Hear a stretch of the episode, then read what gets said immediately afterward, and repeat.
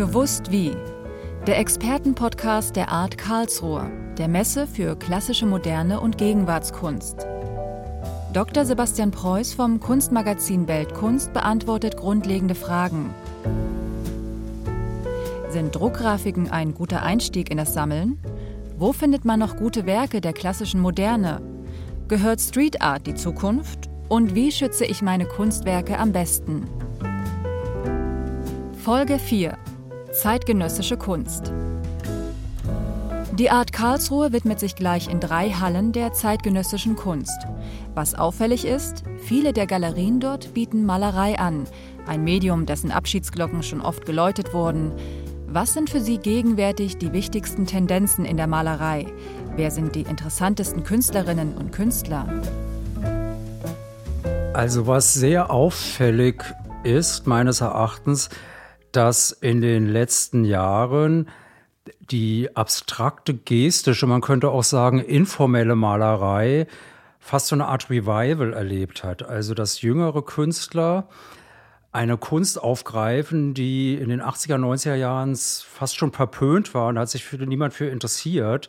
Und dass das zumindest phänotypisch wirklich ein, eine Art Aufgriff ist. Es gibt da natürlich mittlerweile schon so äh, Stars der mittleren Generation. Eine davon wäre natürlich Katharina Grosse, eine der Künstlerinnen in der Königgalerie und da auch in der Art Karlsruhe zu sehen die das mit Spraykunst macht, riesige Tableaus und Skulpturen, die äh, bearbeitet sind.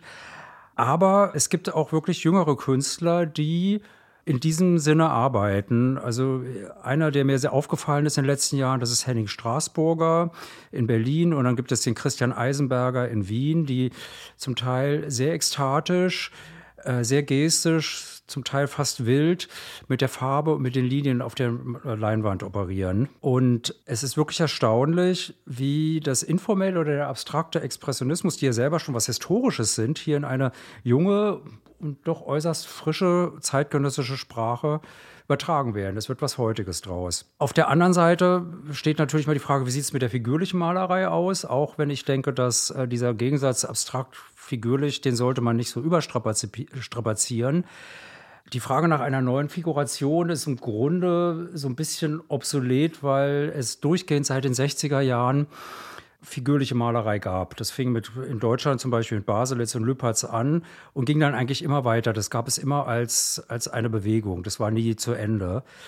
Aber heute gibt es schon ein paar sehr spannende Positionen, die auch auf Dinge rekurrieren, die es vielleicht vor 20 Jahren nicht so gegeben hätte. Wenn ich mir zum Beispiel Armin Böhn angucke, ist ein Künstler von Meyer Rieger, als solcher eben auch auf der Art Karlsruhe immer wieder zu sehen, der einen, einen ganz spezifischen surrealistischen oder surrealistisch verfremdeten Blick auf die Welt hat und der äh, schräge Traumbilder entwirft, in denen es sogar sowas wie Hässlichkeiten gibt, die dann aber auch wieder eine ganz eigene Qualität bekommen. Dann gibt es auf der anderen Seite so Maler wie Norbert Bisky, der eigentlich fast schon so eine Art Neobarockmaler ist, der wirklich wie, wie Caravaggio oder äh, ähnliche Künstler aus dem 17. Jahrhundert unglaublich große, aufgerissene Panoramen entwirft. Man wird richtig reingezogen, magisch reingezogen in, in seine, seine Komposition und äh, kann sich in einer Sinnlichkeit verlieren, die aber dann auch mit einer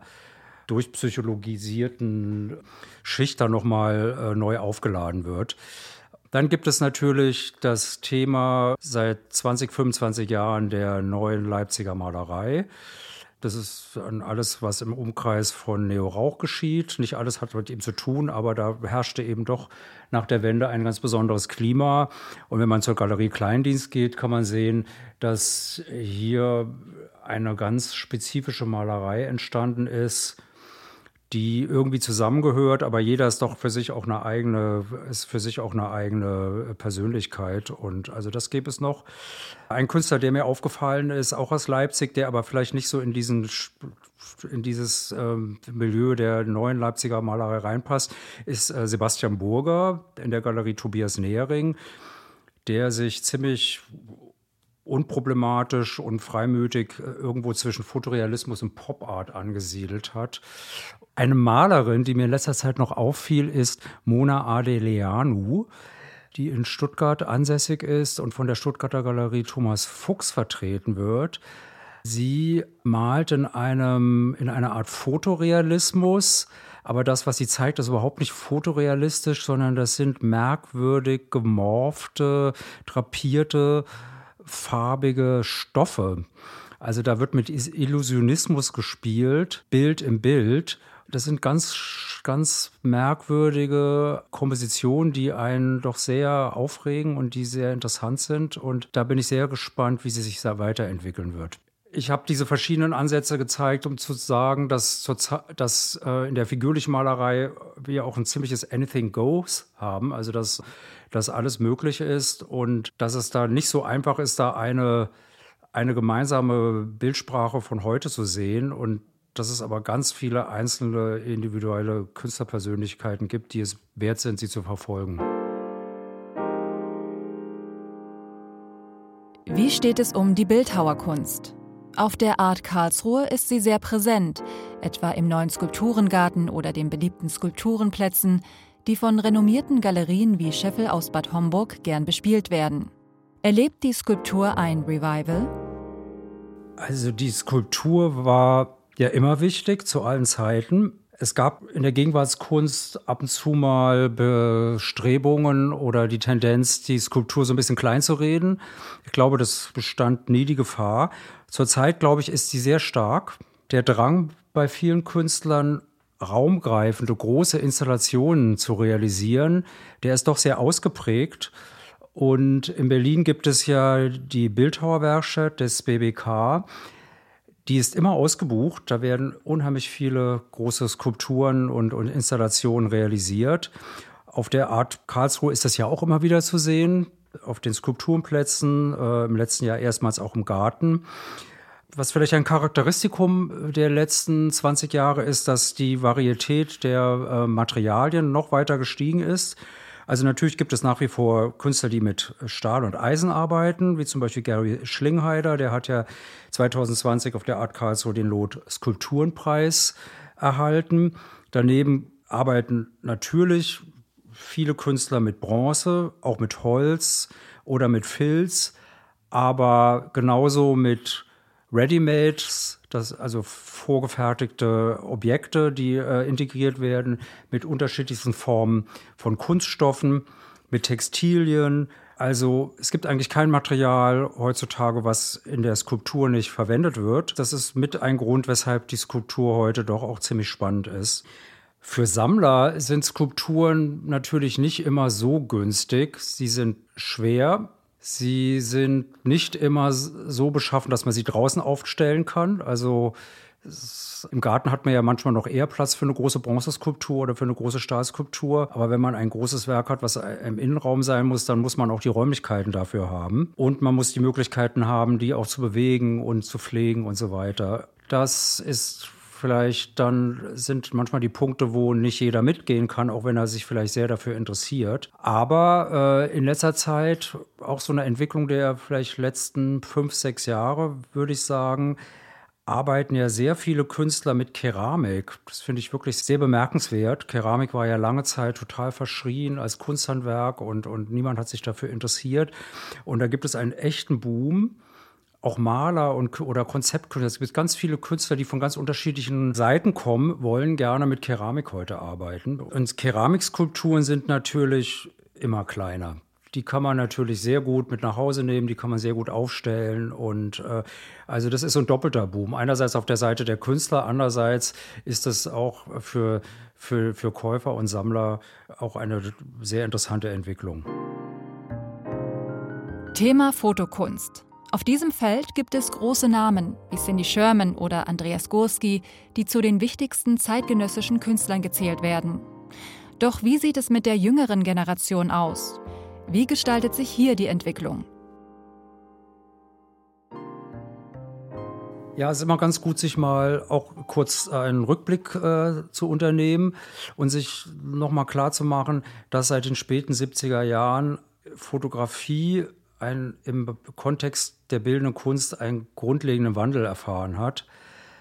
In Deutschland war, ist das natürlich verbunden mit Bernd und Hilla Becher, die eigentlich Dokumentarfotografen waren, an der Düsseldorfer Akademie unterrichteten und eine ganze Generation von Künstlern äh, unterrichtet haben, die heute weltberühmt sind. Andreas Gurski, Candida Höfer, Thomas Struth und wie sie alle heißen.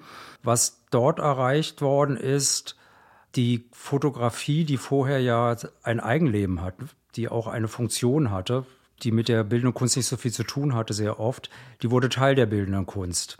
Die Formate stiegen, die Fotografie wurde konzeptueller, auch so von der, vom Kompositionsaufbau haben sich viele Künstler, auch wenn man es auf den ersten Blick gar nicht sieht, der Malerei angenähert. Und nach und nach in den 80ern und auch noch in den 90ern wurde die Fotokunst zum absolut integralen nicht mehr auslösbaren Teil der bildenden Kunst. Das ist eine für die Entwicklung der Fotogeschichte ein ganz entscheidender Punkt. Den gab es natürlich auch in Amerika, wie zum Beispiel mit Künstlern wie Stephen Shore oder so. Da hat sich der funktionale Kontext der Fotografie extrem verändert. Was dann in den Jahren nach 2000 hinzukam, ist, dass die digitale Technik immer weiter Einzug erhalten hat in die Fotokunst. Am Anfang war das noch was Besonderes, da haben sich viele noch gegen, auch gegen gesträubt und gesagt, nein, wir arbeiten weiter analog. Mittlerweile ist das wirklich allgegenwärtig. Das ist auch überhaupt nichts Besonderes mehr, da wird, überhaupt gar nicht mehr Bezug drauf genommen. Wenn man sich zum Beispiel die surrealen Kompositionen von Laurent Cheher anguckt, dem Franzosen, den Besucher der Art Karlsruhe von der Galerie Cometa Persil kennen, dann sieht man, was man mit digitaler Technik alles machen kann, ohne dass die Technik selber das Thema wird, sondern sie ist einfach wirklich ein ganz normales Mittel von heute geworden. Unser Blick hat sich so gewandelt, dass wir das überhaupt, dass wir wirklich nur noch auf, auf das äh, schauen, was wir sehen und nicht darauf, wie es gemacht worden ist. Nach wie vor gibt es auch eine sehr stark konzeptuell geprägte Fotokunst. Da fallen mir die Zwillinge Doug und Mike Starn ein, auch in Deutschland ebenfalls von der Galerie Cometa Persil vertreten, die eben mit den Bildern, die sie machen und zum Teil auch die sie vorgefunden haben, in ganz unterschiedlicher Weise sie sozusagen reflektieren und nochmal selber in Frage stellen. Insgesamt gilt, dass auch die Fotokunst ähm, so natürlich, wie sie mittlerweile sich in, die, in den Bereich der bildenden Kunst eingegliedert hat, so selbstverständlich ist Fotografie bei vielen Künstlern ein Teil ihres Schaffens, aber nicht das Ausschließliche. Also viele Künstler arbeiten mit Fotografien, fotografieren auch selber, würden aber nie sagen, sie sind Fotokünstler, das ist eben Teil ihrer Arbeit. Zum Schluss noch einen Ausblick auf die Zukunft. Bei der Fotografie ist ja schon deutlich geworden, dass Computer und digitale Techniken immer mehr zu einem normalen Werkzeug werden. Wie steht es um die rein digital geschaffene Kunst? Also die digitale Kunst, wenn man sie überhaupt so nennen sollte, hat eine unglaubliche Transformation in den letzten 20 Jahren erhalten. Am Anfang war sie eher eine Geschichte von Nerds und dafür gab es auch spezielle Reservate, wie zum Beispiel die Ars Electronica in Graz oder in Berlin die Transmediale. Das waren Künstler, die die damals neuen Techniken sich zu eigen gemacht haben, sehr stark die Technik von Anfang an auch mit thematisiert haben, oft Unterstützung aus der Industrie oder von Technikfirmen brauchten, weil das einfach unheimlich aufwendig war. Also es war so eine Sonderwelt. Da ging es oft auch darum, überhaupt mal auszuloten, was kann man überhaupt machen. Der Ort, der vielleicht am meisten für die Weiterentwicklung der digitalen Kunst und der Medienkunst getan hat, ist natürlich das ZKM in Karlsruhe unter der Leitung von Peter Weibel. Dann haben wir ja gesehen, in dem Moment, als die digitale Technik für jedermann äh, oder für, für jeden, für jede, alle Künstler erreichbar war, in allen möglichen Bereichen aufgegriffen worden ist und einfach benutzt worden ist mit einer zunehmenden Selbstverständlichkeit. Dann gibt es einen Bereich, der oft vergessen wird, der aber wirklich auch in, den Kontext der digitalen Kunst hereingehört. Das ist, äh, ich nenne das mal digitale Malerei. Malerische Bilder, die ausschließlich mit digitalen Mitteln erzeugt werden. Das berühmteste Beispiel ist David Hockney, der auf seinem iPad Malereien schafft, die auch äh, mittlerweile sehr, sehr teuer sind. Ein anderes berühmtes Beispiel ist das britische Künstlerduo Gilbert und George, die auch am iPad arbeiten. Ein Künstler, der mir sehr am Herzen liegt, ist der Kölner Künstler Tim Beresheim.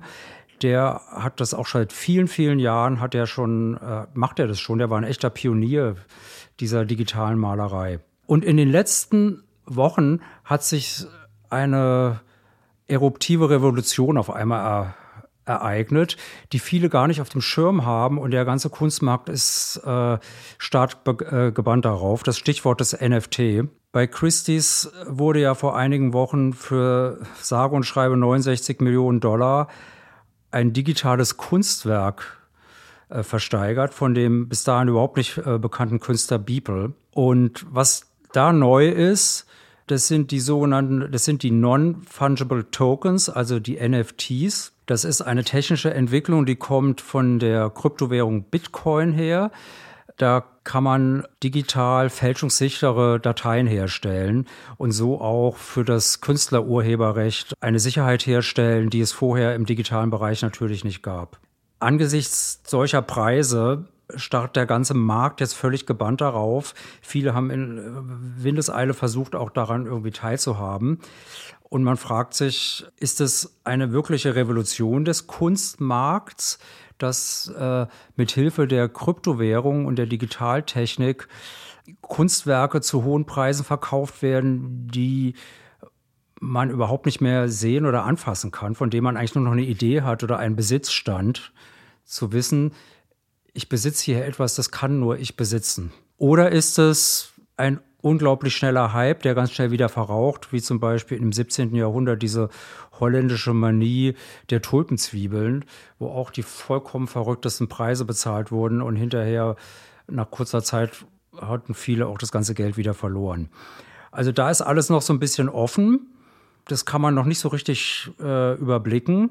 Es gibt auch schon bei einer ganzen Reihe von Künstlern dieses Bestreben, analoge Werke in NFTs, also in diese fälschungssicheren Dateien zu überführen und marktmäßig zwei zu verwerten. Auch da weiß man wirklich noch nicht, in welche Richtung das geht. Da ist noch alles offen.